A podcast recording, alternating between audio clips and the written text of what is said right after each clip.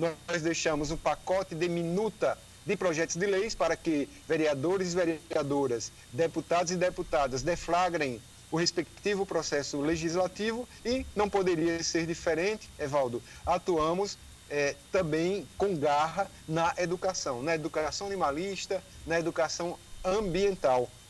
Exatamente porque é, é esse caminho, o caminho da educação libertadora, a educação que leva a informação fidedigna com que é, nós estamos tratando o meio ambiente, nós estamos a tratar os animais. Então, nós precisamos é, é, enxergar por meio da educação que quais são as obrigações que nós temos perante a natureza, perante as plantas, perante o ar, a água e os animais, até porque se nós, Evaldo, se nós não preservarmos a natureza, nós próprios, enquanto humanos, pereceremos, porque o planeta Terra tem, está se agonizando, está pedindo socorro a nós. Não à toa essa crise climática que se instalou e que vem reverberando em todo o planeta, não à toa a quantidade de animais que está é, ameaçada de extinção, a quantidade de vegetais e assim por diante. Então, é nessa pisada, na pisada da educação ambiental, da educação animalista, que também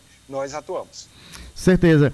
É, professor, é, o senhor se apresenta como um defensor da causa animal, mas para que o, o seu projeto se consolide como parlamentar, até mesmo porque os órgãos, embora a Paraíba seja referência já, como o senhor falou aí, na na, na, na faculdade nesse sentido de defender a causa animal. Mas só vai caminhar por uma linha ambientalista, né? Será o meio ambiente já visando mais a, o, o animal nesse sentido, né? Seria isso? Isso, Evaldo, exatamente. É, porque, como, como nós sabemos, né, e, e aquele físico quântico Fritjof Capra, não sei, o, o, tal da física, o ponto de mutação, que são duas obras, e tem o livro tem, tem, não somente o livro, como também o filme no YouTube, O Ponto de Mutação. Eu aconselho quem quiser ver lá no YouTube, é gratuito. Importantíssimo, então. Fritjof Capra, dentre outros estudiosos, né, já nos dizem da interconectividade da vida. Então, Evaldo, por exemplo, não tem como eu defender o animal sem eu defender o meio ambiente onde esse animal se insere. Não tem como eu defender o animal sem defender o ser humano. Aí você diz, como? E tem relação entre bicho ou direitos animais e direitos humanos? Sim. Por exemplo, é, quando nós pleiteamos é, que o poder público controle a população de animais, especialmente aqueles animais que estão em situação de rua, nós estamos também a pleitear que o próprio governo cuide da saúde humana. Por quê? Porque os animais em situação de rua, eles são potenciais portadores de doenças zoonóticas. Ora, as doenças zoonóticas são aquelas transmissíveis aos humanos. Então, quando nós controlamos a população, quando nós controlamos de animais em situação de rua, quando, nós, quando o governo controla é, a saúde desses animais, isso tudo reverbera diretamente na saúde que nós estamos a chamar, os estudiosos vêm cunhando de saúde única, porque não existe a saúde animal isolada da saúde ambiental, isolada da saúde humana. É tudo uma saúde só. Então, se uma dessas saúdes, por assim dizer, vai mal, certamente esse vai mal vai se reverberar nas demais saúdes. Por isso que é, é, os cientistas, os estudiosos, vêm cunhando de saúde única e assim criando meios hábeis a, e políticas públicas ou indicando políticas públicas a ser concretizadas pelo Estado a cuidar dessa mesma saúde única. E mais, os animais em situação de rua também são potenciais provocadores de acidentes, acidentes que prejudicarão eles próprios, eles poderão morrer, é, ter, é, ter parte de seu corpo dilacerado, enfim, mas também poderá provocar quedas em, em motocicletas ou, ou, motos, poderá provocar também acidentes com automóveis e aí periclitar também a vida e a saúde de humanos. Então, assim, tudo isso, Evaldo, para mostrar que cuidar de animais não é somente cuidar de animais isoladamente. Ele, anim, eles, animais, estão, estão inseridos em um todo, em um todo que é no planeta Terra, em um todo que é no meio ambiente, em um todo que é no meio de todos nós que somos humanos. Certeza. É, professor, doutor, é, o senhor está levando essa sua proposta para defender essa causa na Assembleia Legislativa. Paraíba é referência em faculdade.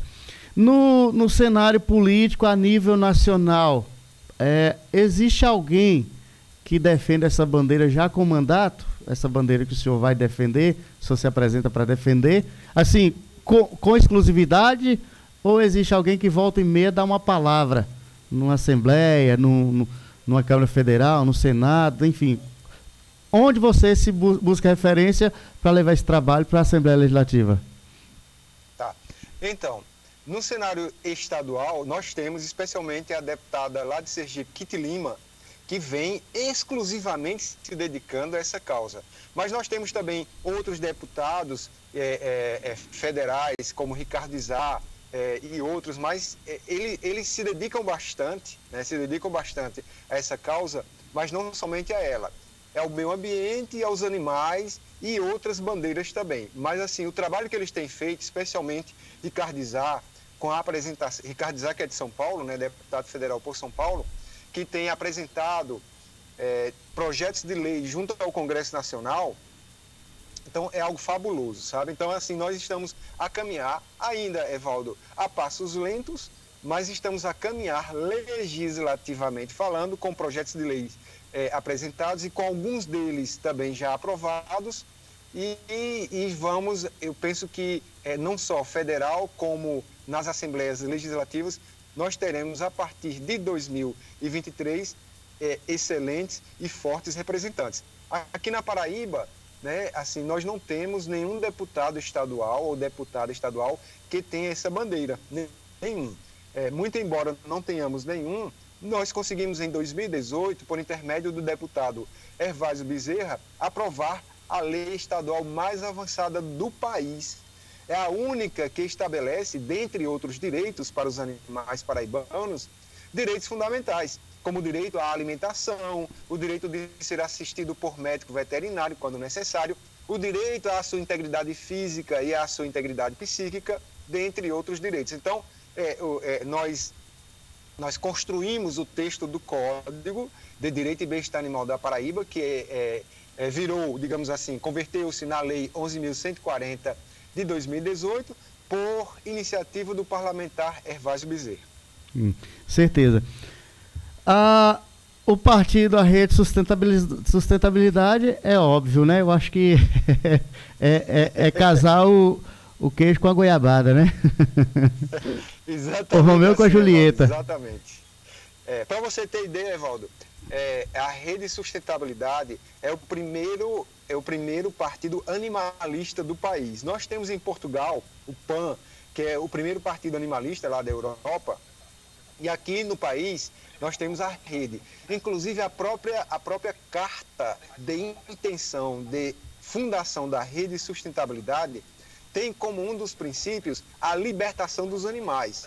Obviamente que a gente sabe que não vai conseguir da noite para o dia abolir, né, libertar os animais da dor e do sofrimento, porque existem várias é, é, interligações desses animais com o setor econômico, mas à medida do possível nós queremos e estamos na luta para libertá-los, como por exemplo da vaquejada. Não existe mais razão de ser de nós humanos nos entretermos com tanta dor e com tanto sofrimento que é o animal, que acontece com o animal que é submetido à vaquejada, quer seja o boi, quer seja o cavalo. Isso tudo atestado é, em ações que tramitaram já no Supremo Tribunal Federal, por intermédio de pareceres técnicos promanados de cientistas da área veterinária, atestando como é, é, que os animais são submetidos a tanta crueldade. Tanto é que a última decisão do STF tratando da vaquejada e dizendo que, a, que é intrínseco, que é inerente à vaquejada a dor e o sofrimento do animal, então essa decisão baseou-se, dentre outros documentos técnicos, em um trabalho de conclusão de curso da UFCG Patos, da Universidade Federal de, de Campina Grande de Patos, quando então um aluno, pesquisando nos prontuários durante 10 anos nos prontuários dos equinos, ou seja, dos cavalos que eram submetidos à vaquejada tanto na cidade de Patos quanto na circunvizinhança, detectou que todos eles que chegavam lá chegavam debilitados, chegavam é, desenvolviam tenossinovite, dentre outros problemas de articulação e de coluna. Então, é, não, não, não justifica mais, sabe, Evaldo, nós nos deliciarmos, nós nos entretermos com dor e com sofrimento de animal, sendo que a vaquejada, o, o, o aporte da vaquejada advém muito mais dos shows, da festa em si, do que é da derrubada do boi. Então nós não não pugnamos, nós não queremos o fim da vaquejada. Nós queremos tão somente o fim do sofrimento dos animais. Mas a festa é importante, é interessante que continue é, acontecendo sem a dor e sem o sofrimento dos animais. Então, assim, muito Seria a festa da a vaquejada nossa... sem a vaquejada? Porque a vaquejada é derrubada do boi. Agora, agora doutor, o, o, ao sofrimento do animal, o risco também do vaqueiro. Os camaradas medem as duas coisas e há um prazer, uma paixão muito grande por isso, né? É uma bandeira, é um tema muito difícil de, de debater, porque é uma paixão regional, né? É, é complicado. Eu mesmo já então, gostei, então, mas é não, dá mais para isso, não. É, então, Evaldo, eu sei que é um problema sensível, é, é um tema sensível, é, é, delicado, mas assim, além de tudo isso que, que eu falei, que você já chamou também, a própria periclitância da vida de quem vai montado no cavalo. A gente tem visto recentemente que alguns cavaleiros né, que montam é, em rodeio, que montam em vaquejada, vêm morrendo, vêm sofrendo acidentes. Então, assim, é, é, é nessa, nessa pisada e, e, por intermédio da educação que nós queremos levar essas informações científicas para as salas de aula. Certeza. São 11 da manhã, mais 26 minutos, 11 h 26 é, doutor Francisco, para o senhor entrar na Assembleia Legislativa, alguém tem que sair. Provavelmente que saia alguém que não seja tão útil. Como é que você avalia os que estão assentados hoje na Assembleia Legislativa? Tem gente que não está entendendo o verdadeiro papel de um deputado, que já deu o que tinha que dar. Qual é o verdadeiro papel de um deputado, embora todo mundo sabe as atribuições?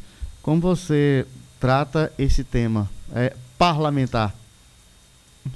Tá, então, Evaldo, é, eu penso que, que tem alguns parlamentares, não somente na Paraíba, como também em outras assembleias, nas 5.570 câmaras municipais, né, na, nas câmaras de vereadores, e em especial no Congresso Nacional, que ainda não compreenderam que o papel deles é lutar em prol da coletividade, em prol da aprovação de projetos de leis que beneficiem a coletividade sob todos os aspectos, sob o aspecto da educação, sob o aspecto da economia, do trabalho, sob o aspecto da saúde, sob o aspecto da preservação da ambiência, do meio ambiente, preservação dos direitos animais. Então, muitos ainda não compreenderam é, esse papel né? não somente aqui na Paraíba, como em outras casas. Mas, evidentemente, nós temos excelentes parlamentares aqui na Paraíba, como também na, em outras casas legislativas. E a ideia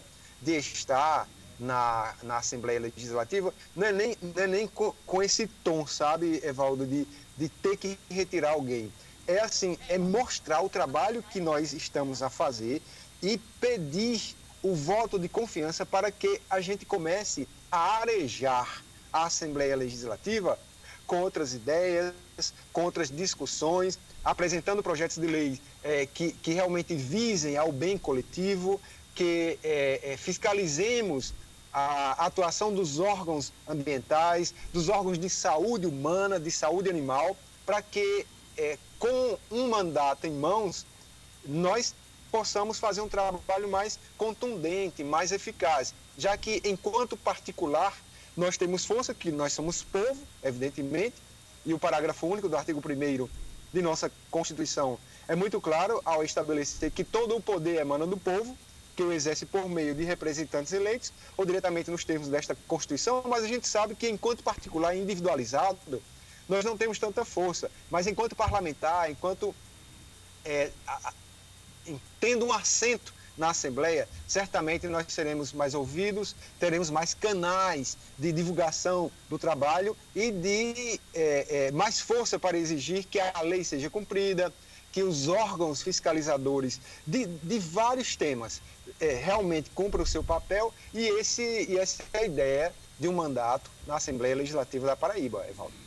Beleza. Doutor Francisco, são 11 da manhã mais 29, o tempo, com 11 e meia já, né? O tempo conspira contra nós, né? Ô tempo. já ficamos meia hora mais velho, desde as 11, mas é assim mesmo.